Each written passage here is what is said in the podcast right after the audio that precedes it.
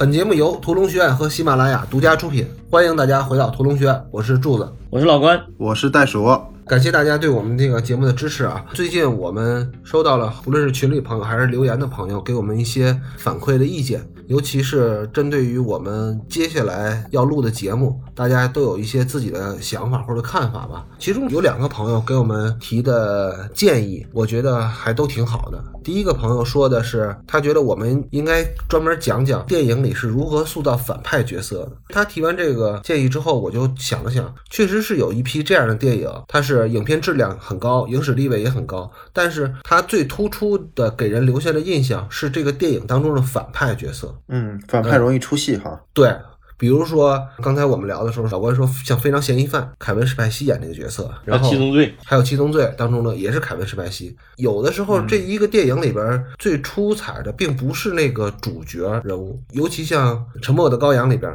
汉尼拔，对汉尼拔教授那个角色，那个可是一个影史经典。比如说，我脑子里的印象最深的是《一击恐惧》。本来爱德华诺顿是一个故事里边的最大的一个反派，但是呢，好像大家在谈起来《一击恐惧》的时候，其实你都忘了这个呃《一击恐惧》里边的男主角是谁，大家都会误认为这个男主角是爱德华诺顿，但其实并不是。你说起爱德华诺顿，我就想起他那个《美国 X 档案》里边那个把人压在马路牙子上，就咬住马路牙子，一脚把头踩爆那一下。那个是他真的演主角，只是说配角或者反派这个角色，他反而成为影史经典。像《一级恐惧》是理查基尔和爱德华诺顿主演的，爱德华诺顿顶多算个配角，但是人们回忆起来这个电影对理查基尔的表演，其实倒是记不太起来了。暗夜骑士，我觉得贝尔这个遇到希斯莱杰是一个挺倒霉的事儿啊。贝尔，你看演的蝙蝠侠演的其实已经很好了，但是就是因为他周围这些配角都演的特别好，所以你就反倒觉得他最没有存在感的一个蝙蝠侠，我感觉。贝尔在那个《暗夜骑士》里边，他那一段去中国苦练那块儿，其实他也是使劲使劲要超越反派的光芒。嗯，所以就是这个朋友给我们提的建议，我们觉得挺好的。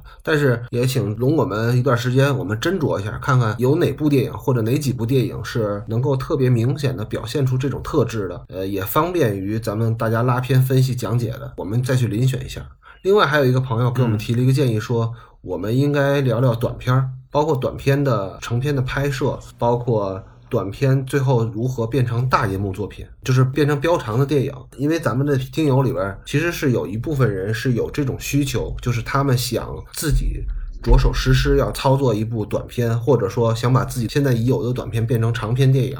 那么我们也会去斟酌一下，看看咱们选取哪部电影或者哪部短片更有代表性的意义，然后咱们可以聊一下。大家也可以给我们提一些想法，看看你们觉得哪部短片或者哪部短变长的片子更适合聊，大家更想听。你也可以在我们的节目下方给我们留言。短片中哪些气质能够让投资方或者制片方看到，能让它有变成长片的可能性，是吧？对，因为这样的成功案例很多嘛。比如说咱们近年来说最熟悉的，像大佛，然后变成大佛普拉斯，还有毕赣的那个变成他第一部作品，还有调音师也是从短片改编成长片的。当年那个短片是法国短片，后来被印度人改成了印度电影。调音师变成长片了吗？对啊，调音师变成长片了，给印度人改了。还有台湾电影《逆光飞翔》也是当年获了一个奖，后来被他扩充成一个长片电影。你刚才说到像调音师从短片到长，我反而觉得他那个气质没了。有些其实就适合他短片那个一个小点，短小精干。那一下，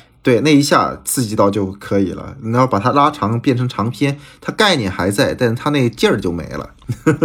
有的是短片变长片之后啊，是把你短片没有发挥出来的优势完全发挥出来了。但有的是，嗯，成长为一个长片之后，反而会让长片的那些因为时长所构成的那种短促的非常有爆发力的东西，反而让它拉长之后就变得不好看了啊，这个也是有可能的。你现在边说的时候，我边想那个五十弦那个车四十四，如果变成长片，它可能它那个味儿也没了，没意思了。对，它最吸引人或者最打动人、刺激人的一点，可能就在那二十分。中这里边是最合适的一个他表现的一个方式，嗯，所以你在选择故事的时候，我就是要一个有力量的故事，还是说我想要一个有前瞻性的故事？这个故事是将来能够发展起来的，能够丰满起来的，能够变成一个电影，或者能变成一个系列电影，这个都是你在做短片之前就应该做好选择的，自己做好取舍的。对这个议题其实挺有现实意义的哈。未来可能短片，尤其是像抖音或者是 B 站这种平台出现了以后，好像以后短片会成为一个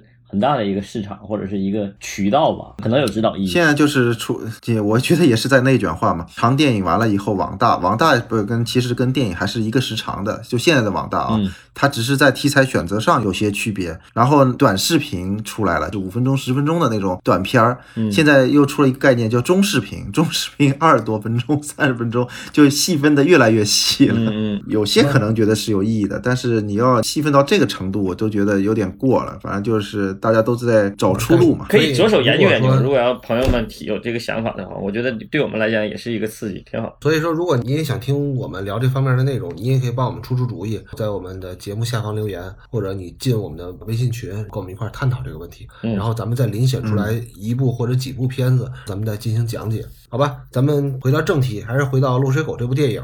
上次咱们讲到了，哎，这是结尾是是讲到他俩进仓库对吧？是是是，我们说了两集才说了十分钟，两个小时说了十一分钟，好吧。上一次咱们聊到了，其实是白先生扶着这个失血过多的程先生，进入了众匪徒计划好要撤退的这个据点，也就是一个仓库啊。这场戏是十一分十秒到十七分二十三秒。当他们进了仓库之后不久，粉先生也来到这儿了。这个时候惊慌失措的，被刚发生的所有的事震惊到了。这个粉先生坚称，在他们的行动当中混入了卧底，所以才会导致抢劫的失败。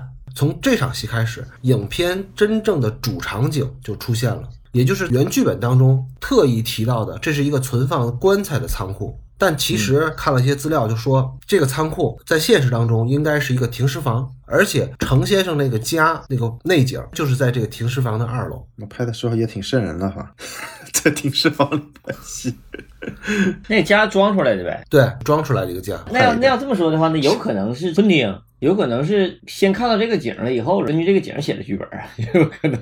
但他这个景里，他在片子里其实涉及的也没有融入到这个戏里。如果这是一个存放棺材的地方或者停尸房，你要说玄学上可能有关系吧，但是真正的放到剧情里，可能也并没有太大的关系啊。对，其实这个也是我挺遗憾的一个地儿。我觉得在成片当中，我们没太看出来这个仓库。是一个存放什么东西的仓库。当然了，等金先生进来的时候，那个镜头里带到了是有棺材的，但是那个太不明显了。对我还数了放了五具棺材，然后我在想这五具棺材到底是谁的？放几具棺材，他肯定他这种规模的人肯定在里边有设计嘛。这五具棺材是除了城之外的另外五条狗呢，还是什么的？也是就让我琢磨了一下哈。但是我觉得，起码在昆汀在剧本的设计阶段，他想把他的主场景设计成一个存放棺材的一个仓库，我觉得这是一个特别好的设计。但是为什么最后没能呈现出来呢？我觉得可能啊，可能是因为没钱。因为还有一个，我觉得根据你那个上一集说那个，虽然是谬误吧，或者是谬论吧，但我觉得多少有点道理。按照后现代的解释方法，他就不想让你解释。如果他要真把这五句关他拍的很明白的话，他就不后现代了。就是让你有解读空间了，操你整来整去还他妈是学那个塔夫斯基，还是玩那些那些隐喻，就就没意思了，是吧？你如果说这是一个空空的，就四白落地的这个仓库也行，但是还确实是有棺材，也有灵车，但它也表现的不明显，所以我就猜测应该是不能怪美术部门，应该就是因为是钱的问题。为啥我这么说呢？是因为这个美术师跟那个摄影师，咱们上一期说到摄影师吧，就是惨绝人寰的摄影师不一样。这个美术师是跟昆汀合作了好多部戏，而且人家还凭借这个《爱乐之城》拿了奥斯卡的最佳艺术指导，所以我觉得很有可能就是因为钱不到位，所以就没地儿找那么多棺材去。嗯，你虽然没有那么多钱去租这么多真棺材来，或者说你去买这么多真棺材来，那你做几个泡沫的假的，或者或者你临时租赁几个差一点的，我觉得也可以吧，应该也不至于穷成那样，因为好歹还有一百五十万呢。我觉得跟钱没关系，就你说那个最对，他就是不想让你解读，解读个屁呀，没啥意思。我这玩意儿整来整去，整来整去，我就讲一个简简单单的故事，讲一个落水狗的故事，还何必让有那么多空间呢？他就不给你解读空间。没有啊，他在写剧本还没开始到筹备制片阶段，他就想的是一个棺材铺，所以说他那就应该是放一些棺材在里边。所以说你得还是得从丁的那个出身想嘛，学杂了，啥都学过，是隐喻也学过，完了是七罗八读，反正都学杂了，啥都想弄，完了最后他做了一个抉择嘛。等成片的时候，他做了一个抉择。他写剧本的时候，我觉得他是一定是有这个想法和意图。但是他为什么选择放弃掉了？这个也是昆汀的性格，或者是昆汀逐渐形成自己风格的一一个点。反正这个都有各自的解读啊。我是觉得是因为没钱，老关呢是觉得这是昆汀的 主观选择。对，但是你提到仓库之后，我想说一下犯罪电影啊、动作片啊，包括惊悚类型的电影，就经常会使用到仓库这个场景。那我们看一下《落水狗》的主要场景呢，只有三个，占的时长比例来讲，第一个就是。早点铺，第二个是乔老大的办公室，第三个也就是最核心的场景就是这个仓库。这个仓库在这个电影里边就特别像一个有舞台感的一个东西，人来人往，然后一幕一幕的在这上演这个戏剧。看了很多部昆汀电影的朋友都会知道，昆汀其实对某些场景是有偏爱的。比如说昆汀的电影里边的饭馆的戏特别多，必须还得让这个主角都坐在火车座，就是卡座这种里边，而不是坐那种散台局促的那种。对他喜欢使用这个场景。无论是他写过的剧本，还是说他自己拍的戏啊，就像歌厅啊、电影院啊、汽车旅馆啊、室内的，尤其客厅，如果车也算一个场景的话，那他写的车里边戏也特别多。而且还有一个点挺有意思，是昆汀写的车后备箱的戏也特别多。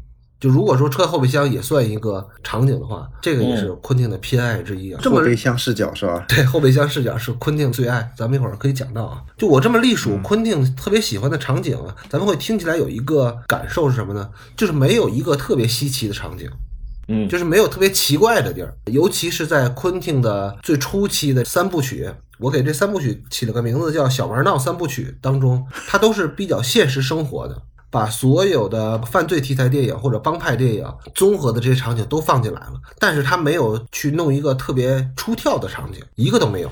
就是这个场景大家不是不熟悉的或者没见过的，这个都没有。他选择场景都是日常化的，如果不是日常化的，那他也是要选取了非常类型偏电影化的，而不是说他要去在一个场景上有什么新的创意或者点子。所以大奇观哈，对，没有奇观，所以我觉得昆汀是刻意要塑造出来这种生活化，或者是电影的这种刻板印象化，而不是他要反映真正的生活。我的感觉就是，昆汀在场景的选择上是不走极端的。我说的这个还是初期的这个小玩闹三部曲啊，包括他写的《致命的浪漫》和《天生杀人狂》，这都是这样的。当然，他也会根据自己的一些思路对这些场景稍加修改，但这都不是他的重心所在。咱们可以对比一下，比如说像芬奇，他是怎么打造他的七宗罪的？就更别提他之前拍《异形》《异形三》啊，那个芬奇就是对那个场景的使用就非常极端了。就哪怕在七宗罪里边，芬奇对这个无名氏的家的设计，也包括无名氏这个人对自己实施的几处犯罪现场的这个设计，都是非常奇特的，都有奇观效果的。你再比如说像陈凯歌，虽然我们一直在黑陈导，但是陈导其实在。《霸王别姬》里边对环境是有非常明确的要求和精巧的构思的。再反推昆汀，他对这个场景只有符号化的意义，就无论这个场景的符号化是美国的符号，还是说是港片的符号，或者说是意面西部片的符号，他都无所谓。但是它只有符号化的意义，他不会对这个场景做多么精巧的构思。这个其实没有什么好坏啊。就是他的视角，尤其像老关说的似的，他最开始的电影里边更注重的是塑造人物，或者说是就是演员，他的注意力全在这儿呢。除了在演员之上啊，还有一些就小的那些小的细节，可能是鸡零狗碎，但是跟陈导鸡零狗碎还不太一样的，就是你像白先生跟陈先生扶着陈先生进大门的时候。大家都知道柱子英文不太好，但是我跟他不一样啊！你看那个大门上就写了一个 king，然后当时我一下就注意到那个 king 了。我说，哎，为什么写个 king 呢？后来有一个室外的镜头写了 no parking，就不能停车那个。两条狗就跟两个王一样进来了，进到那个 king 的那个房间了。就像这种小的细节，包括割耳朵那会儿墙上那些小的文字，包括那些在这个片子里一些特别鸡毛蒜皮、特别小的那些点，我觉得昆汀是藏在里边逗大家。家乐，对，或者是跟大家玩游戏的这么一些一个意图在里边，嗯，就包括其实你看他那个电台，我昨天又开始翻资料，我才知道他其实把这个电台有一个完整的故事线，他给电台做了三十分钟的节目，就里边包括放歌，还包括广播剧，还包括一个访谈，就他有一个完整的故事线的，其实是 就这些看似没有用，但是很好玩的东西，他都会做出来，他的世界都是闭环的哈，对对对。就这场戏，我觉得在视听方面是没什么可讲的，因为确实拍摄的有点因陋就简啊。但是在剧本里，原本昆汀是有视听设计的。昆汀是很少见的那种，在一个剧本里会写非常多的视听设计，他会写很多这样的提示的。原本他在剧本当中这场戏的设计是，白先生扶着程先生从大门里走进来，是要先让镜头转三百六十度，然后他俩再进门的。摇拍一座空旷的仓库，对，摄影机旋转三百六十度。我不知道，我估计应该是灯光照明问题是实现不了，所以就没法往后拍，所以就只能是怼着门让他俩进来了。你要按说这个不应该，就拍的时候可能是取消这个，因为你想，当那个金先生出门的时候，那他其实有一个几乎是一百八十度跟出又跟进，这个仓库的全景是展现的。你说那个灯光，我觉得可能不至于。你看他也只是个门口，他这个写的是摄影机旋转三百六十度摇拍一座空旷的仓库，他想一个镜头把整个仓库给包下来，这他妈怎么拍啊？也怎么也拍不了啊！我估计他脑子里是想肩扛，然后摇了一圈，他也拍了，扛了一圈，走了三分钟，走了五分钟，实在没法用，也就不用了。感觉这也挺有意思的。还有一个，就这种写法啊，就是能把这镜头的运动方式调度直接写到剧本里头的这种编剧，往往都是他想要自己做导演的。他写剧本的时候，他脑子里就把这个拍摄方法就写进去了。他也不是说拿这个剧本去卖，一般拿这剧本要卖给制片人或者是卖给导演的话，导演也会疯掉的。什么玩意儿？谁让你这么拍的？天生杀人狂，你说他能这么写吗？咱哪天把天生杀人狂剧本找来看一看，看看他自己写的时候有没有写镜头调度。看看奥利斯通怎么怎么给他改的，因为奥利弗斯通比他疯狂多了。奥利弗斯通能在里转七百二十度，我觉得。虽然说就昆汀设计了很多最后他没有实现的东西，但是他有一些设计，我觉得还是挺好玩的。比如说我我举这场戏里一个非常简单的例子啊，就是在十三分零九秒的地方，白先生不是一直在安抚这个程先生吗？因为程先生实在太疼太难受了，他一直在安抚他。这时候白先生干了一个什么事儿呢？他从怀里掏出来一个小梳子，帮程先生梳了一梳头。在上一期啊，袋鼠说白先生和程先生的情感建立是不够的，对最后的人物的身份反转之后，对两个人的情感的冲击力那个铺垫是不够的。但是我觉得在这个位置上的这个动作的设计还是非常好的，十分精巧的。但是你要说够吗？它肯定还是不够。如果说能设计三次类似于梳头这样的一个表演设计，这个感情积累的就还差不多。但是现在只有一次嘛，这个肯定不够啊。咱们倒推一下啊，就是白先生为了这个怎么想？我老我老想笑，怎么想的？拿把梳子过来给他梳头。但你看啊，我后边会说一点我对这个梳头的这理解啊。咱们从结尾倒推，白先生为了兄弟义气，把跟自己合作多年的这个老板，还有老板他儿子都给干掉了，对吧？当他袒护的这个兄弟说出来他其实是卧底的时候，白先生内心应该是三观尽毁的。嗯，为了要让这个白先生足够震撼，就要在前面铺垫足够多的白先生和程先生两位兄弟是如何如胶似漆的。那么在上一场戏和这场戏，其实昆汀是努力在做工作的。他是怎么做的呢？就是把他俩的对白做足了功课，包括一些幽默的东西啊，包括两人有一点心灵相通的东西啊。对他做了好多这样的在对白上的设计，但是呢，这样是不够的。为啥呢？无论是搞对象也好啊，还是通奸也好啊，这一男一女啊，就在桌子下面，你踢我一脚，我踢你一脚，这个戏就足够了，就足够能说明这两个人的关系了。嗯，而不是说你一句我一句的在这对话二十分钟，那样呢是录播客节目，那不是搞对象或者搞瞎巴。所以，无论是戏剧还是电影，这个动作的重要性其实是要远远高于对白的重要性。对白可以玩冗余信息。但是动作都是有明确的指向性的，语言是有歧义的，但是动作是没有的。这个女孩拿脚蹭了一下男孩的大腿，在桌子下边，这就是非常明显的挑逗的意思，没有歧义。你像他俩说这一句话，能代表他俩的关系好吗？也未必。你可以在后边马上做反转。那句话就是说的是吧？不要看谁怎么说，要看他怎么做，是吧？对，大家可以回想一下，你看了这么多影视作品里边，为什么那么多搞对象的作品里边，只要说要让这个男女主角的感情迅速升温，都会给你来一段 MTV 式的段落？对话不重要，要看他们怎么做。对，为什么没有一个导演会为了表现两个人的感情越来越好，拍一场俩人对话的戏？就二十分钟，你说吧，你俩你一句我一句的，那是相声，那不是电影。咱们回到这个《落水狗》这个电影啊，白先生给程先生梳了一下头，好在哪儿？首先说明了两个人都有默契，两个人肯定之前为这个梳子的事儿有过交谈，这是两个人都熟悉的一个动作。而这个时候，白先生又把这个动作抄起来了。这个时候，两个人是心灵相通的。第二就是白先生是真的在安慰这个程先生，他不是靠嘴说了，他因为他刚才已经说了一堆大道理了，对吧？包括加油鼓劲儿的话，他也说了很多了。最后一个就是这个动作在这个时候做是足够有幽默感的。所以说，就哪怕这么一个小的一个动作设计出来之后，是对两个人的感情的递进是非常有帮助的。你这么说，我让我想到麦基的一个理论，就是麦基关于总结类型那个章节曾经说过一句话，就是所有的友情故事都可以归类为爱情故事的变体变形。就是你怎么写友情？对这个，我觉得麦基现在已经落伍了。他不知道咱们中国的女孩是更喜欢看所谓的友情片的，但他们不拿这个当友情片看，都把它给变成爱情了哈。麦基应该来中国，好好跟什么郭导演好好学学，那个才是电影的未来。嗯，全是光膀子的小伙子的戏，不要女的。嗯。全白细皮嫩肉的小伙子，那个才是电影真正的未来，那个才是电影的趋势，那个以后才是真正的电影文明所代表的先进方向。你给我梳头，我给你梳头。对，而且是微有轮廓的男性裸体，千万不能肌肉太大，太大了就太雄性了，就不好看了。就是微微有点轮廓，也不能有肚腩什么的，就是瘦瘦的那种，就是其实就是郭导自己那个造型，那个审美。这场戏呢，就是尤其对白什么，大家都自己去看啊，这个我觉得都没什么太大可说的。但是这儿我有一个问题想请教一下老关啊，就是因为老关不是觉得自己现在可厉害、可厉害、可厉害了吗？我想问一下老关，你认为第二幕到底是从哪开始的？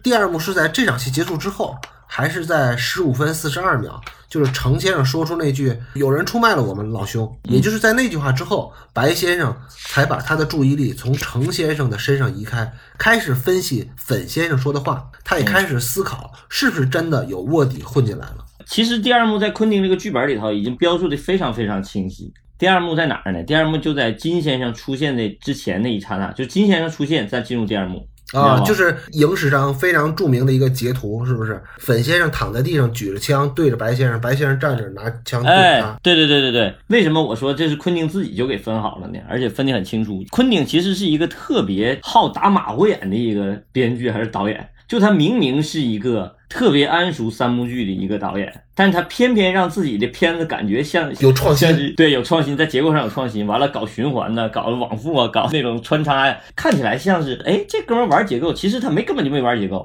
他只不过就是在里边加了一点小手段，让你觉得他在玩结构而已。我上一集好像说过，说这一集戏的核心故事，一句话讲故事讲的什么，就是一伙罪犯找卧底的故事，就是很简单。所以说，就他这个监制，监制的内容是什么？他们关系是什么？人物关系是什么？需要干什么？真正的问题是什么？我们得到了三十分钟，我看啊，那块正好是在三十二分钟，三十二分左右。从这个戏的一个半小时的长度来讲，三十分钟恰恰好是第一幕结束进入第二幕那一块，而且到那一块为止，我们知道了所有这个故事的前提背景、核心矛盾是什么？背景是具体这些人干啥了，他们几个人的关系是什么，遇到了什么困难，最终他们任务是什么，全都知道了。而且为什么我说他在剧本里头已经标注出来呢？非常明显的是，第三十分钟这一场戏，粉先生和白先生两个人拿枪互相对峙这一下，然后紧接着下一场戏，在剧本里头，金先生在前景搁那吃汉堡、喝可乐那场，从正常的剧本理论来讲，或者是剧本写作方法来讲，是完全没有必要分场的，只不过增加了一个人物而已，就没有必要把这场断开分，因为场景没有变化。嗯，气氛没有变化，时间没有变化。这理论上讲，他这剧本里头就是一场戏灌下来的。但是昆汀在这个剧本里头，在那块打了一个隔断，前面是十一场戏，这边到了金先生出场第十二场，相当于昆汀在心里头的那种隔断，其实已经打得很清楚了。所以我刚才说的这个第二幕，并不是在十五分钟，就是在粉先生登场之后出现的，而是第二幕是在金先生。出场之后再出现的是吧？对，而且后边还有几个例证，一会儿我讲讲到那的时候可以再提。你如果说是粉先生进来，如果是下一场的话，第一幕他的高潮没有，对，他相当于昆汀还是要给第二幕开始、第一幕结束的时候做一个白先生跟粉先生打架那一场，就是第一幕的结束那场其实很假。但是他为了第二幕开始，他在第一幕结尾做了一个若有若无的高潮出来，嗯，所以那一幕才是第一幕的结尾，嗯那一场戏就是带出这个话题。而且还有一个就是粉先生登场，其实没有解决完全的建制问题，我们只看到这些人任务失败了，但是任务是啥都不知道。他甚至干脆整了一场俩人复盘的戏。我们看后来卫生间那场戏，下场戏提之前，我把上一场戏这个这一块再接着说一说。我上一集内容我提了一个观点，就是剧作的全流程化。这场戏就特别典型的一个剧作全流程化。写剧本的时候，大家体会一下啊，自己品。从上一场戏的结尾是在什么空间？是在车里头，是在车的内部空间。他剧本里写的最后一句话就是白先生说：“他妈的跟我说你会没事的。”程先生说：“我没事儿。”然后白先生柔声地说：“没错。”结束了以后，紧接着进第四场戏，内景仓库，白天，摄影机旋转三百六十度，摇拍一座空旷的仓库。然后就是我刚才说那个。然后此时大门砰的一声打开，白先生抱着血淋淋的程先生走进来。然后紧接着是程先生仍旧为他的伤口大叫不止。白先生把他放在地板上的一块垫子上。白先生说：“忍一忍，伙计，挺住，我们等一等，瞧。”这么就开始故事了。但是我们看成片的时候是怎么看的？成片他。加了一段，他加了一段，白先生扶着这个程先生一步一步一步一步往里走，这个是他剧本里没有的，这是他加出来的。估计可能词儿都是两个人现场排出来的。当然了，昆汀在场肯定也是帮他们把这个戏的词儿排出来。他说了一个什么词儿？比如说程先生进来第一句话就说的，他怀了孩子，就 she had a baby man，也是为了增加两个人的情感嘛。他说的是可能也是个前史嘛，他女朋友可能怀孕了，然后他说你是个男人，你要相信你是个男人，你是个硬汉。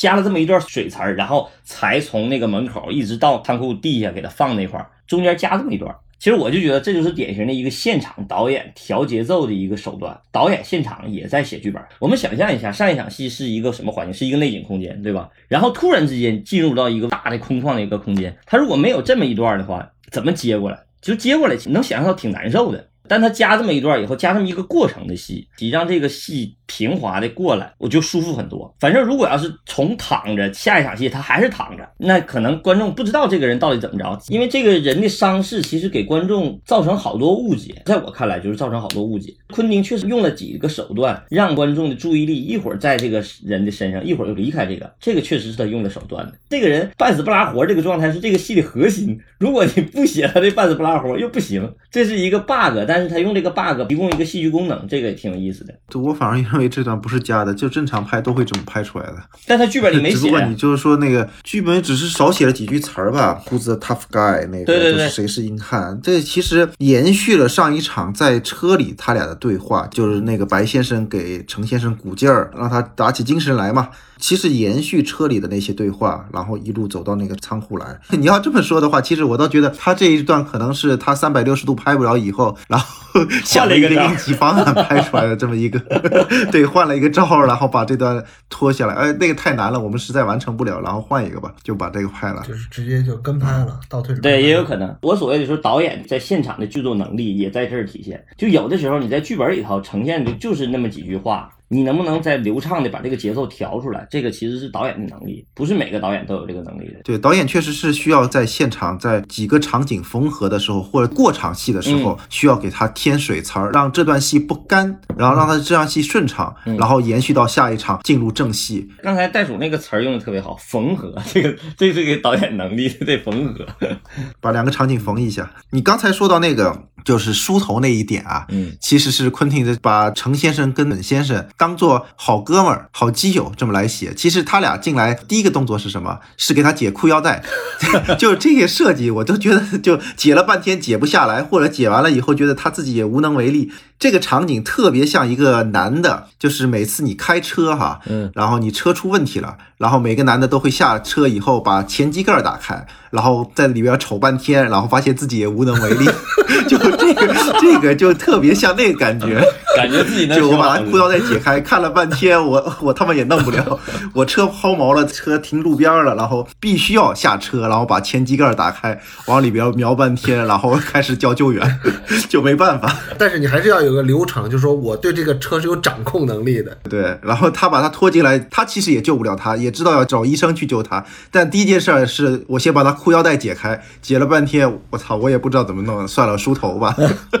其实你要这么说，是表演能力，就是一个表演对自己动作的设计。他这个戏为什么我说昆汀是一个特别考验表演的一个导演呢？或者是特别依赖表演的一个导演？他真的给演员太多空间了。因为等你翻这个剧本的时候，你就发现 这剧本里全是词儿啊，这全是词儿，你就得真的需要这个演员有特别好的功力，把这些词儿顺利的说下来，你能顺利说下来，顺利的演下来，其实是非常难的。你看他这个剧本很像话剧剧本，要么就是演员有这个能力去完成这些词儿的时候，给自己设计各种各样的动作；要么就是昆汀他自己的小情趣。我更愿意相信这是昆汀教演员来这么干，因为这些趣味是更符合昆汀的趣味的。嗯。这个关于演员的对自己的动作的设计，咱们一会儿后边还有几个细节再拿出来说。就是说，其实昆汀真的是依赖演员，在后边的戏里还会再提到啊。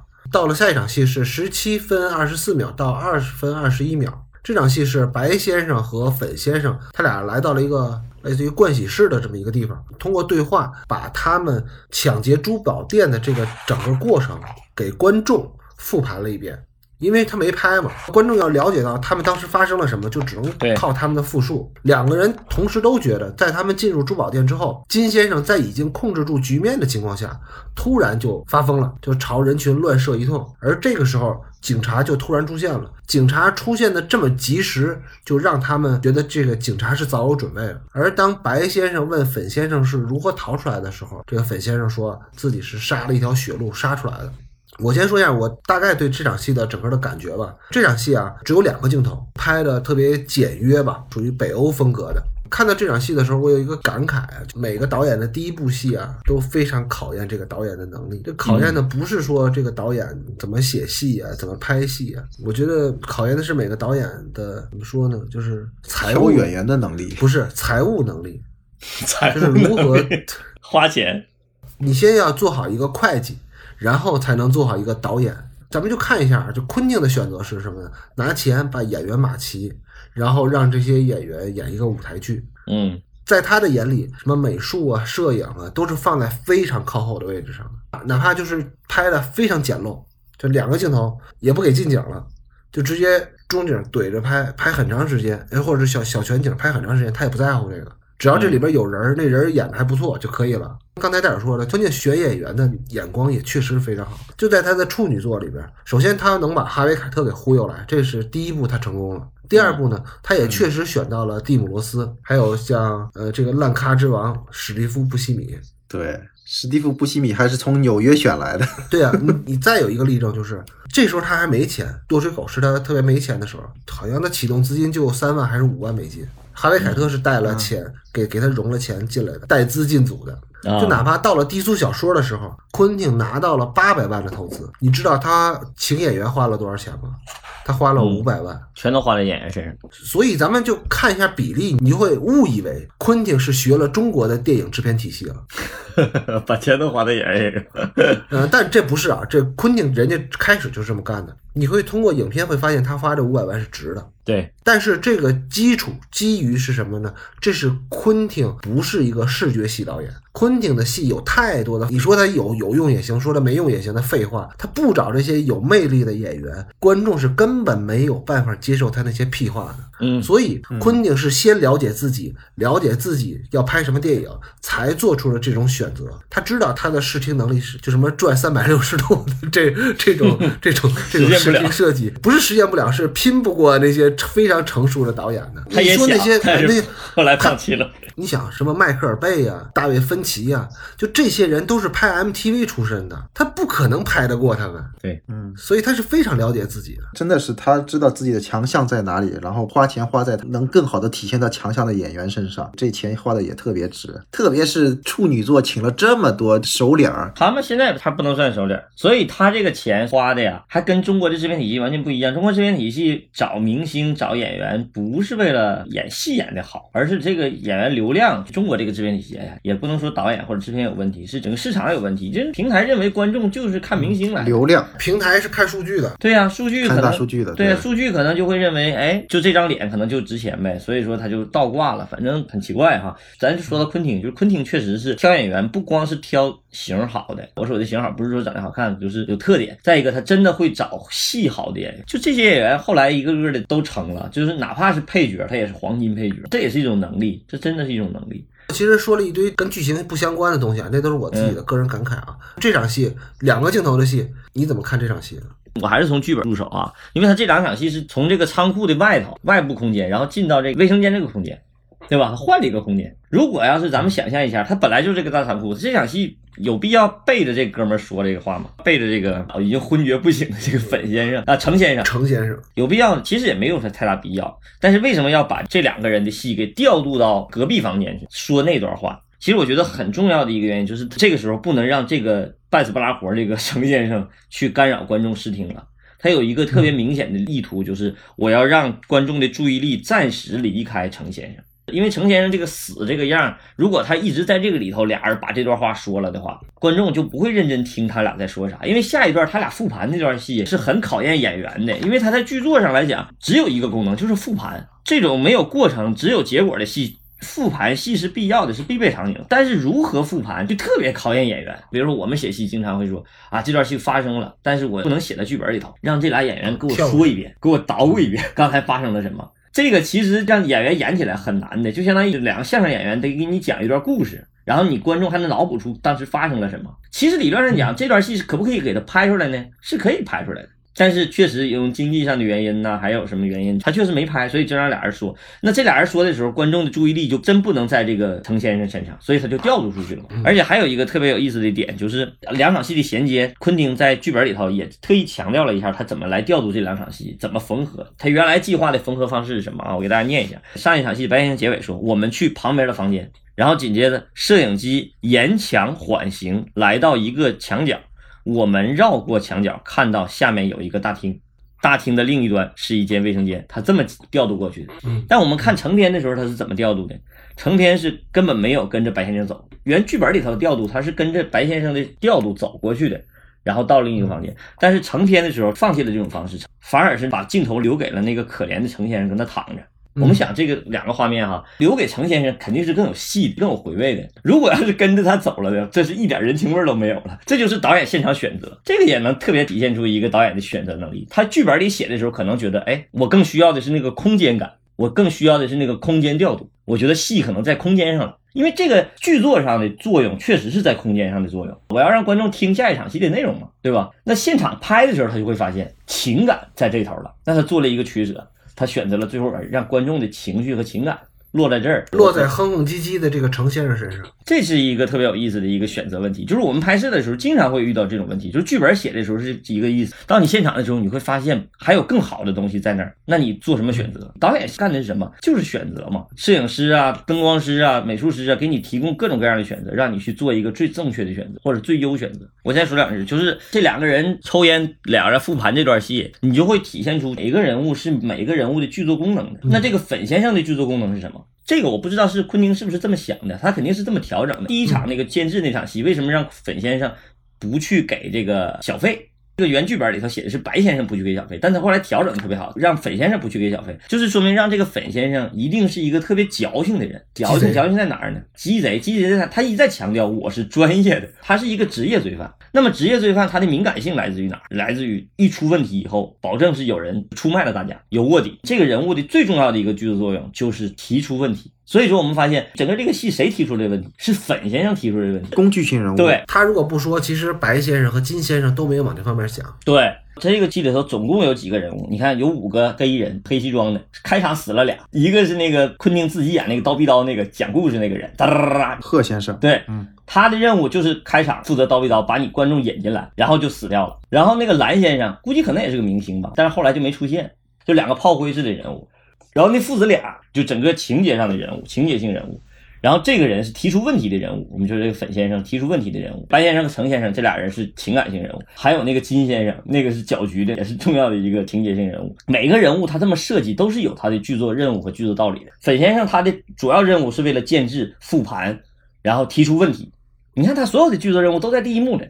他干的所有的事儿都是为了第一幕服务的，所以这个人这个任务在这一幕等他完成的时候，等到了第二幕的时候，我们就发现他任务就不那么明显了，就往后退了。对，等到第二幕对抗的时候，那就需要一个大反派出现，就是金先生。金先生是负责对抗的大反派，那个人物就开始登场了。所以每个人物都提供很强的一个剧作功能，这个其实特别好的例证。呃，昆汀他之所以要选这么多这么好的演员，其实是这些演员能够自己带一些东西进到戏里边的，而这些演员对自己的动作的设计又是非常精巧的。嗯，就比方说啊，粉先生跟那个白先生复盘的时候，嗯，他俩开始抽烟，白先生用响指打 Zippo 这个动作，其实也是导演的一个趣味之一。虽然没什么卵用，但他在片子里反复用，那你就觉得这个动作就在里边会挺有意思。比方说啊，柱子在那演员请就位里边说陈导演的假鼻子，如果他那假鼻子在里边反复能提到这个鼻子，哎，你的鼻子为什么这个样子？或者你的鼻子在里边承担要么戏剧作用。要么就有趣，嗯，就这个趣味性，如果承担出来的话，那陈导演莫名其妙做了一个假的鼻子，这个东西是有用的，他可以拿出来说的。但他这个假鼻子什么作用都没起到，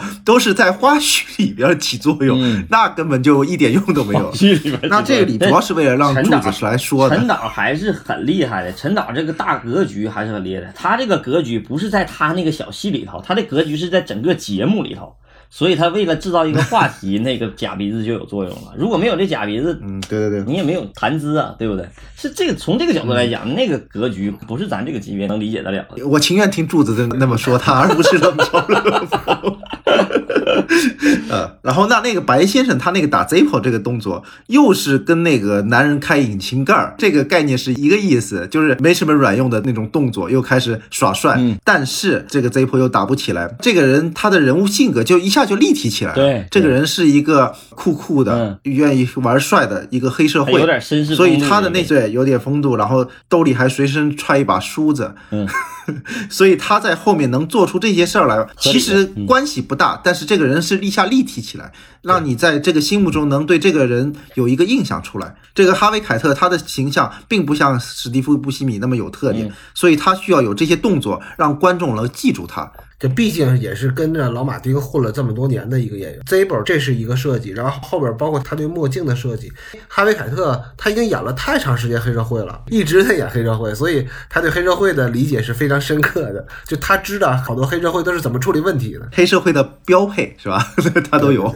这场戏的结尾就是粉先生说他是杀出重围，然后跑出来的。那么下一场戏呢，就是这个影片的第一次闪回啊，在二十分二十二秒到二十一分。三十一秒，这个闪回是交代了粉先生是如何成功的逃脱了警察的追捕的。这个就符合，如果要讲故事呢，就应该先向前跳一点，向前跳一点之后呢，再往回倒一点。昆汀是先从早餐直接跳到了抢劫之后。那又在盘点的案发经过的时候呢，又开始闪回当时抢劫时候逃跑的场面，做一点补充。这里边高级的点就可以感觉到是他什么都告诉你，什么都可以给你看，但是呢，偏偏就是最高潮那部分不给你看。对这个闪回啊，主要就是为了调剂节奏吧。他没有这个闪回行不行？可以接着往下演，但整个片子的节奏、可看性上，它就会没有了。必须让人看到我们是玩真的，不是口贩子。嗯嗯 因为这段戏其实也不难拍嘛，只是街上一走一过的那种戏。而且我看好像幕后花絮，几个警察里边有一个还是监制还是副导演，反正都是工作人员在演的，不怎么花钱的戏，他就可以哎，这个我是有能力、有这个时间、有这个钱来拍出来给大家看的。这个钱如果涉及到太花钱了，我需要租一个场地，那这个我就拍不起了，我就先。不拍了，可能是制片成本上能拍的戏拍出来，用来调剂节奏，嗯，给大家看。袋鼠刚才说的那个，在史蒂夫·布西米开车逃跑的时候，在车屁股后边还一直在开枪的那个警察，就是他的这个制片人之一啊。这个制片人本来是要演艾迪那个角色的，但是艾迪那演员来了之后，就把他给替掉了。所以你说这帮人，他一开始都非常有演员的瘾，你知道吗？跟老关一样哈。我刚才说都想演，都想演两场戏。我没有，只有你。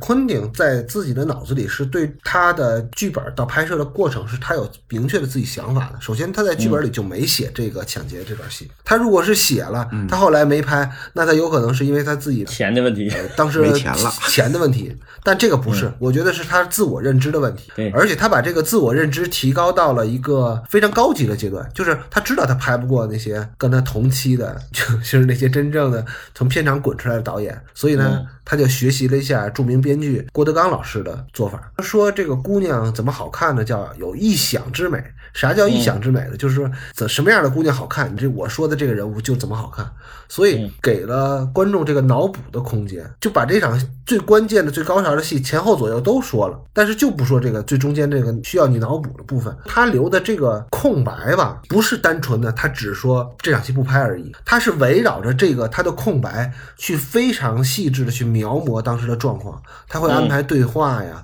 他会安排事后的逃亡，把这个气氛给他烘托的非常。足，他如果单有这段空白，他没有这个史蒂夫·布西米逃亡被警察追逐的这个观众的脑补的空间就不足。就像戴主说的，就是纯打嘴炮，一点真的没有，也没开箱，也没子弹，观众是脑补不出来的。但是你你把这气氛烘托出来，就能帮助观众去脑补这个。还有一个，如果他这一段不拍，可能对观众会有误读，因为这里边谁是卧底这一点，如果史蒂夫·布西米没有这一点的话，那史蒂夫·布西米也可能是卧底。对对对对对，所以他要把这个东西。来给观众看，对，其实很重要的一点就是这个，我是觉得就是昆汀特别害怕把自己这段戏给拍成或者给写成不可靠叙述者的那种写法。就是我发现，自从柱子找到这个理论了以后，我觉得用在好多戏里头都可以解释。就是昆汀的戏啊，跟那个盖里奇的戏有一个很大的区别，就是就是盖里奇那个戏，他玩的是一个不可靠叙述者。所谓不可靠叙述，就是我曾经说过的话到底对不对？就像罗生门那种，就是我说一段。哎，大家要猜一猜谁说的对，然后另一个人又说一段，他就特别害怕观众有这种误解，因为他这个戏太多的这个复盘了。对，这个戏还不明显，其实到了低俗小说是最明显的。对，每个人经历的事都是真事儿，从来没有人撒谎。他就不想让观众认为他撒谎，一撒谎他就不是他的风格。我们看切口也是，他从来不是说到那块儿的时候啪切进去，而是说发生完了以后，块就这一个点是史蒂夫·布西米逃亡那块儿是说到哪儿切到哪儿，剩下的都直接生来咔吧就来一下子，然后介绍人物咔吧来一下子，这个他就是让观众。嗯，有这种落实感，就是啊，观众看到他了，确实打警察了，而且打的还挺狠的。他说的不是假话，他就是让观众说这都是真的。别想太多，你想多了啊。这不是一个悬疑推理的剧，他们说的哪些真的，哪些假的，我让你看了。对对对对，这个我觉得特别像老关在第一期的时候说的，昆汀好像是一个剧本操稿在给你给你讲故事的时候，哎，讲到这儿我没讲明白，或者怕你误会，我把前史给你讲点出来，对，给你落实了。接下去我们不是要聊那个一次别离嘛？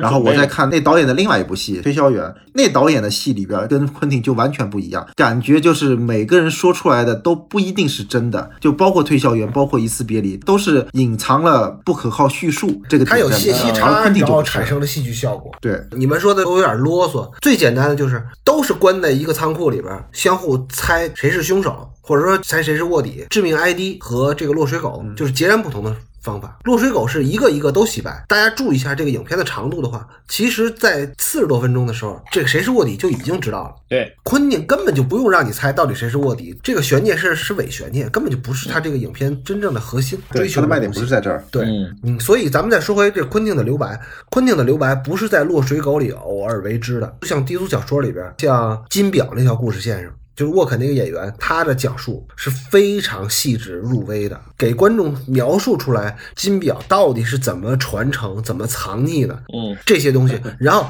这还不够，他还要再安排一个旁支线，比如说像那个黑道大哥玛莎那条线，他必须得给另外一个人再安排一个爆菊的一个戏份。虽然爆菊这段也是空白的。但是爆菊和金表之间其实是有承接或者说是有叠加关系的，是帮助观众去脑补的。所以说，昆汀的刻意的留白是为了增加戏剧效果，是反而让这个戏变得越来越有趣。他不是说确实是因为没钱或者拍不过就躲开了，就刻意避免这个场景出现，他还不是这个意思。史蒂夫·布西米逃亡这场戏，这场枪战戏拍的还挺结实的。虽然看上去还是有点像一个学生作业，但《落水狗》就是昆汀的一个毕业作业嘛，对吧？嗯，有粗糙的地方，比如说像史蒂夫·布西米从车上拉下来的那个胖女人，那一看就是一个男的演的嘛，戴着一个假发。但是你仔细看昆汀的分镜，其实昆汀是准备的还挺好的，比一般的那个学生作业要要好多了。但是也没什么亮点，毕竟咱们说了嘛，昆汀在拍这个小混混三部曲之前，他在那个视觉上或者或者说他在摄影的想法上是比较呃怎么说呢，比较蠢萌的吧。好，是下一场戏啊，闪回回来之后，还是回到这个盥洗室啊。二十一分三十一秒到二十六分二十七秒，又是非常长的一段戏。白先生和粉先生对警方的卧底的猜测还在继续。咱们给电影当中的这人物做一下复盘啊。现在的情况是，宗先生已经 game over 了啊，疯子金先生和蓝先生下落不明。嗯，那白先生又保证了乔老大和程先生是没问题的。那么问题来了，就是谁才是卧底呢？虽然粉先生说自己已经拿到了钻石，但是在白先生视角看，粉先生也有可能是卧底。他回到这个仓库里，也有可能是要把这个卧底的这事儿给继续下去的。故事到了这儿，这个故事的趣味性才刚刚开始出来。那这场戏啊，我偷个懒儿，我就问两个问题。我特别想问问袋鼠，袋鼠因为一直以来是细节控嘛，我就想问问你。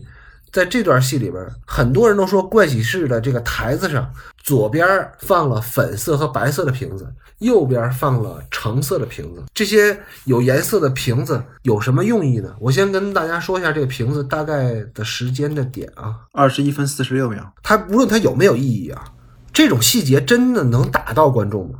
还是说只为那些反复的看这种电影的人准备的？到我们今天来看，因为大多数人看的都是小屏幕，你要不就是手机看，要不就是电脑看，大多数观众都是小屏幕。这种抠细节的导演，在当今还有存在的价值和意义吗？戴老师，我觉得是有意义的。只是针对于创作者跟观众是没有意义的。嗯，你说的这个粉瓶子跟白瓶子放在一块儿，橙瓶子放在另外一边儿，这个点呢，我也是在看影评的时候，然后看到别人这么说，我才会去留意到这个点。对我来说，在我第一次或者第二次或者第三次看这个电影的时候，我并不会注意到橘色的瓶子放在另外一边，说明那个程先生跟他们不是一伙的。这个点我是意识不到的。但自从我意识到这个点以后呢？后面可能还会提到，好家伙，艾迪往仓库赶的路上，车迅速往前开，后面有一个橙色的那个气球跟着那个车往前走，飞过去的那个是我自己发现的。昆这个肯定是昆汀有意为之的，因为昆汀他自己是个影迷，他自己在录像店里没有女朋友，百无聊赖的时候看电影的时候，他自己会去注意这些细节点，他会觉得哎这个有意思，所以他自己在创作的过程中，我觉得他会把这些自认为的趣味点放到自己的影片里边去，嗯，因为拍电影对他来说，或者对我来说，可能或者对有些从业者来说，那就是一个有趣味的事儿。那这些趣味点对于我，对于创作者来说就是有意义的；对于观众来说，那不强求。对于那个百无聊赖的一部电影能看十遍、二十遍、三十遍的那些观众来说，那可能也是有意义的。对一般来观众就进影院看一次，那些观众来说，这些根本就没有任何意义。就那个场景肯定是设计，他其实即便设计了。他也不在乎这一点，就特别昆汀。他也不会在自己的那个点评里边说：“我这个假鼻子设计的其实非常好。”我还设计了一个水瓶子和一个毛巾，你们都没看出来吧？我设计了。咱俩的区别，一个是冷嘲，一个是热讽，没有什么什么高低贵贱之分，都一样。你袋鼠，你还说我这个，你 比他那个，他那个是热讽，我是冷嘲，有什么区别？关于这场戏，我还有一个问题，我也想问问你俩的看法，就是在这场戏里边，呃，他有一个机位是哈维凯特一直在一个小镜子前面说话，嗯，然后哈维凯特给自己设计的调度是经常面对那镜子，要不就梳梳头啊，要不就洗把脸，要抹抹脸什么的，就这个镜子的作用只是。是说哈维凯特给自己表演设计的一个支点吗？还是说导演在这里有什么特别的意义？而且他在这段表演里边把这个梳子又用回来了，哎，我觉得还挺好玩的。这个应该就是演员自己设计的吧？对，就是柱子从第二期开始说不要去解释后现代，这个不用解释，我觉得没啥意义。只不过就是演员真的是你干说那就会无聊，他得带着动作来演戏，否则真成电台了嘛。然后我觉得这个支点作用还是大于他所谓的那个解读那个作用。就是我为什么说看完这个戏以后，我就越来越感觉，包括我最开始之前咱们要拉片要拉那个《丢小说》嘛，然后再认真拉这个，后来又看什么《江狗》什么之类的，就是又大致浏览了一遍。我越来越觉得，就是昆汀虽然是一个电影导演，他可能没拍过戏剧，但是他也是被戏剧滋养的一个，而且滋养的很深的一个导演。就是他基本上可以称其为是一个戏剧导演。我特别相信这哥们儿。如果要是导舞台剧，会特别精彩，不亚于马丁麦特纳。他这个写这个戏的剧本，直接搬到舞台上去演，问题也不大。就这个戏哈，就特别像是舞台剧的一个剧本和舞台剧的一个导法。或者是调度方式，所以你这个时候你就能看出，就是他给你一个舞台，让你演员去在这个舞台里充分调度和那个表演。那么他怎么选择，怎么去利用这个区域，就是戏剧导演的能力。他这个能力在这里头得到充分体现。而且啊，他这一场戏，他会到这个换洗室，嗯，这个换洗室确实是场地不大，就是那些演员在给自己找表演支点的时候，他也只能像布西米来回走，嗯，那不能两个人都来回走吗？白先生他那镜子确实是一个比较好的道具，包括下面还有一个洗手盆可以洗把脸啊什么的，看看自己，这些都是一些表演支点。但到了那个大的仓库里边，我就觉得他们那个前后纵深的调度，然后来回走那些就施展的开了嘛。嗯，在这个换洗室里，他是施展不开，他就必须找一些小的动作，自己适合在这个场地里的动作来做表演的支点。嗯，其实我为什么提这个问题，是因为之前有一个我们的，我不知道他是我们的听友还是什么，反正就是一个听节目的人，他在我们的《霸王别姬》的某期节目下面就评论了。因为我们当时说那个切小豆子的手指头啊是一个道具上的一个失误，但是他说就是喜马拉雅怎么还会让这样的一个拉片节目存在？太傻了，连这个都没看出来。我现在理解他的意思大概是说，他是说导演的设计是一开始让这个手指头在南左，在左手上切掉之后是在右手上。这个六指儿，这是导演是有一个性隐喻的，对。然后呢，再有他是就是区分左右呢，就是把这个男女的，就是心理位置给转化了。他认为这是导演他做了很多很多隐喻，只不过说我们凡人吧，我们这些普通人是看不出来的。我也在反思啊。我插一句，他是在质疑我们为什么没有看出那个大鼻子来吗？对，我就想到假鼻子。哎，咱们如果要没聊过那期《演员请就位》，我肯定会回骂过去。但是他说完以后，我觉得。陈导能干出这事儿来？他这么说完以后，我觉得他说的对呀，这哥们儿，陈导绝对能干出这事儿来。首先，我们在节目里提到这哥们儿，我们不是要回骂他啊，而是我们要自省。有的时候，这个导演的刻意而为之，会让我凡人认为他是失误呢。这到底是导演的问题，还是凡人的问题呢？我没有结论啊，因为你的电影不能是给你同级别的人看的。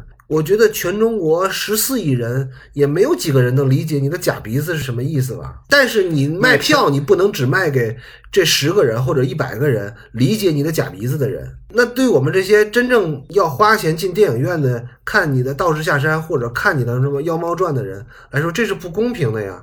那你就是在这里看着像失误一样啊！我不知道我这个理解的方式对不对啊？当然有可能我我。我这也是错误的啊！其实假鼻子你也可以解读，因为鼻子嘛，那个男性的鼻子不是也有隐喻嘛？但是呢，陈导自己也解释了，这个没有任何意思，只是为了让你看起来不一样。他这个解释我却觉得漏气。不是他这个不是他这个解释就非常后现代，你知道吗？就把他这一个现实主义题材的东西变成一个后现代的作品了。所以如果说真的某一天陈导说了这个六指的真实情况是什么样，因为我们也是猜测，他也是猜测嘛。但是他可能猜测的是对的啊，那我们猜测可能是错的。但是如果真的有一天导演亲自站出来，或者这个戏的道具师亲自站出来说，那个假手指头就是装错了，我觉得这个也挺后现代的，就是让这些资深影迷或者资深影评人何以自处？其实我作为资深影评人，我还可以解释一下那个假鼻子。假鼻子不是聚财嘛？嗯，那个人装了假鼻子以后，就说明他有钱了。不是，我觉得他那么解读是没问题的，但是，嗯，有的时候就是你的解读跟事实，我不知道有多大差距啊，有有可能是没有差距，是你的解读是对的，但有有他那解读有快感，当然好了，我觉得也可以啊，他自己觉得有这种发现的快感，或者是这种自我满足感，我我们每个人不也有吗？好吧，嗯，呃，这这个话题咱就不多说了，咱说到下一场戏。那个刚才说的那个，就是给我们留言评论说这个手指头这个事儿的，我提前再找一下他这个评论是怎么说的。做这节目之前，但好像我发现他是不是因为平台有净网行动什么的，他的留言给删掉了，好像是没有了，我是没找着啊。但是如果这哥们儿你又不幸听到了我们的节目，如果你觉得不忿，对吧？你可以加我们屠龙学院的微信，对吧？屠龙学院的全拼，然后来到群里来骂我们来，这个也没问题啊。我估计他不会听我们节目了，谁这么贱？不是不是，骂半天还不还没有，我就是那意思嘛。就是你如果说觉得遭遇到平台不公平的待遇了，你进群里来骂我们啊，好吧？这个事儿就过去了，咱们接着说下边。这场戏我觉得昆汀还有几个点还挺好的。因为这场戏，刚才柱子说到那个白先生给自己找演员的表演的支点，就是通过那个镜子。然后呢，那个史蒂夫·布西米给自己找表演支点，就走来走去。但是昆汀也知道他们的聊天其实是无聊的。我我对这个事儿保持怀疑，我觉得昆汀 不一定就是这么认为的。嗯，他常年看港片的人应该是知道的有这点。然后他会加点信息进去，就是破一下节奏。他这个节奏点呢，我觉得也挺好的。就是他虽然有时候他会让粉先生去摆弄一下枪，然后把那个拉枪子弹上膛那一下声音会特别夸大。但是这一点信息加进去以后呢，又有点像不可靠叙述一样，让观众可能怀疑一下粉先生。我觉得他这些烟雾弹啊，他其实也是在做的。嗯，不管是他这个是为了打节奏也好，或者是烟雾弹也好，他这些事情都是在谁是卧底这个事儿没有最后落实之前，他都是在做内部小节奏。对，内部小节奏其实也跟表演有关系，跟演员的表演有关系。打点儿，因为像。这种声效都是后期加出来的嘛？像江导的片子里边，就是声音要多大有多大，台词要多密集有多密集，但是它的节奏性，嗯，你都是高潮，那就没有高潮了。但是它这里边就是于寂静处听惊雷那一下，其实还让观众能提醒观众，或者点醒观众，或者别睡着了，有可能有新的信息进来了。虽然我们后来也知道这是个烟雾弹，对吧？还有就是在二十六分钟的时候啊，这个白先生粉先生聊天的时候，白说他亲眼看到那个菊先生中枪，所以他肯定不是卧底。但这个就是剧本中的 bug 了吧？嗯，因为这东西是没有说服力的，而且他中枪不是被警察打到的，他是被那个女的打到的，所以这个东西是剧本上强求那个情节合理性，但其实还是一个 bug。呃，袋鼠说到这儿，我可以接一句啊，呃，这个是昆汀没从林岭东的。剧本里抄来的，因为在林岭东的那个《龙虎风云》的那个故事里边，周润发那个角色是替匪徒挡枪造成的受伤，所以说，呃，李修贤那个角色才对周润发的情感这么深，才不会认为他是卧底。但是在昆汀的电影里边，他就不要那些意气千秋的东西嘛，他肯定不会认为黑社会之间是有情谊的，或者他那不是他想要表现的东西，所以他就是让程先生是误打误撞的挨了一枪，所以才会造成袋鼠觉得白先生的逻辑其实是有问题的。到了下一场戏啊，刚才呢有了一个粉先生的对他的自述的一个印证。那么下面一场戏其实是对上面一场戏的一个承接啊，咱们可以看上一场戏的洛福是白先生孤零零的站在了这个盥洗室里边，那么下一场戏呢就接回来是白先生的一段回忆，虽然是一个闪回，但可以认为是对上一场戏的一个承接啊，在二十六分二十八秒到二十八分十三秒，这是一场专门写给白先生的回忆的戏。这场戏是讲的什么呢？乔老大把白先生约到自己的办公室。两人在叙旧寒暄之后，乔老大说他想拉白先生干笔大买卖。这段对话是一个典型的叙事段落，这个绝对不是昆汀的废话段落了，因为我们能从这段谈话里听出来几个信息点：第一，这个白先生是一个犯罪老手，他跟以前的搭档咧学了，现在是单飞的阶段；第二，乔老大接到了一个需要五个人干的活。大家注意一点，这个数字啊，五个人干的活，因为这场戏的五个人跟后边金先生又加入进来，其其实是有暗示的作用的。呃，再回到这场戏，其实这五个人就是白、橙、粉、棕、蓝。第三，这个活的内容足够简单，就是在白天保安松懈的情况下，他们可以把打磨成型的钻石抢过来，然后油水也很足。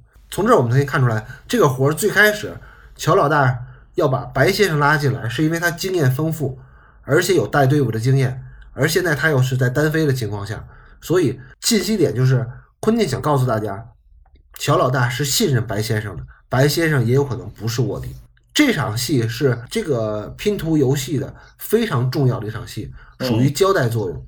我们可以到后边再讨论一下这个昆汀的闪回这几场戏是怎么抓重点的。这场戏原剧本是没有这场戏的，这场戏可能是。成片就补拍的一场戏，有可能是，也有可能是他反正写完这个剧本了以后飞页，有可能是飞页，就就典型的飞页的一场戏。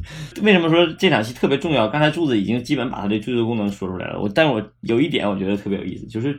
看完这场戏以后，我就感觉昆汀是一个就特别愿意打马虎眼的一个导演，就老给人一种误解，他特别愿意隐藏自己。明明他是一个特别重视人物的一个人啊，但他总给人一种结构大师一种错觉。然后这场戏就是明明是写事儿的一场戏，是提供信息的一场戏，但他偏偏给了一个人物的一个标题，Mr. White 这个专门给一个人物标题，让观众以为我这段戏专门是为了塑造白先生这个人物呢。但其实这场戏根本不是为了塑造人物，是为了补充建制的信息。我们说第一幕嘛，基本上我们看完前面所有的戏里的时候，了解到两个人的对话，但是通过这个对话还不能完全让观众建立起来对整件事情的清晰认知。其实我们还不知道具体是怎么回事，所以要单独加一场戏来补充这个信息量。我们看之前他们两个人对话，包括程先生受伤，就这些信息，观众还有两个重要信息不知道，就是这几个人的关系。到底是什么关系？是怎么来的？他们和乔先生和老乔这个关系又是什么关系？观众是不清楚的、不明确的。按理来说，就是观众理解的话，这几个人应该是好朋友，对吧？是一个团伙的。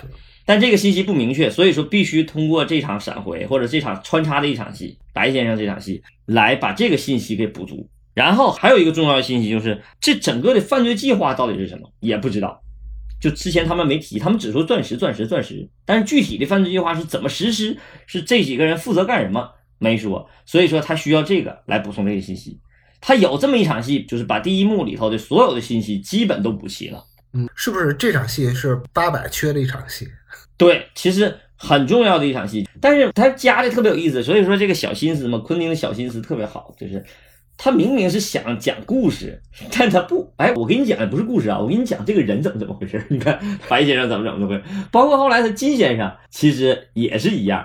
他金先生那个闪回也是一样，他也不是为了单独塑造这个人物，他也是为了讲他们的关系。但那个后边那段戏可能更多的也能看出那个关系。这个其实也挺有意思，他是每一处作用都把它藏起来，这个处理的特别好。就像你说的，中国编剧啊，或者是中国的导演，经常会忽略这些小细节的东西。就是想当然的让这个故事看起来完成了，看起来就是讲明白了、讲清楚了。但是你没写，观众就是不知道。你给我讲的再好听，你没写不就白费吗？就袋鼠经常跟我说，你给我讲故事讲的挺好的，我看剧本的不那么回事呢。你没写呀？你哪怕写这么一场，他会觉得这场戏是交代作用太明显。对，很傻，但他给藏起来，藏的很好。就说，哎，我给你讲的不是这个叙事内容，我给你讲的是一场 人物戏，就是很有风格的一场戏感觉。但他就是讲故事。对，反正我是挺吃那个昆汀这一套的，就他的间隔感。嗯。这个片子里出现什么 Mr. White 这么大的标题，对，然后 Mr. Brown，他的电影经常就有 Chapter One、Chapter Two，就章节感，他这个仪式感，反正我还是蛮吃这一套的，我觉得还蛮帅的。而且这个昆汀的戏还有一个特点。咱们不能把昆汀的戏啊想成《落水狗》一个电影，或者低俗小说一个电影，然后危险关系那个电影。昆汀尤其在他之前的这个小混混三部曲，包括他编剧的那两部作品里面。它是一个连续剧，是有一个昆汀的小混混宇宙的。就为什么我这么说呢？首先是在这场戏的一个台词里边，乔老大一上来就问白先生说：“哎，那个叫阿拉巴马那个姑娘咋样了？”这个叫阿拉巴马的姑娘其实是昆汀写的第一个剧本，也是卖了钱来拍这个戏的剧本，是《致命浪漫》里边的女主角的名字，叫阿拉巴马。嗯，其实就是在昆汀的自己的那个小混混宇宙里边，白先生跟阿拉巴马是一对搭档。其实他的戏，咱们再往后看啊，呃，低俗小说和落水狗其实是姊妹篇，它也是一个故事体系，它完全是承接关系的，好吧？这场戏说完了之后，那么下面一场戏应该就是第一幕的幕高潮要开始了，同时也是第二幕的开始。然后具体的戏是怎么样的，咱们就下次再聊，好吧？然后大家如果觉得我们的节目还可以凑合能听，不是那么傻，然后麻烦您帮我们评论一下，然后。如果不丢人，就转发一下，好吧？谢谢大家，拜拜。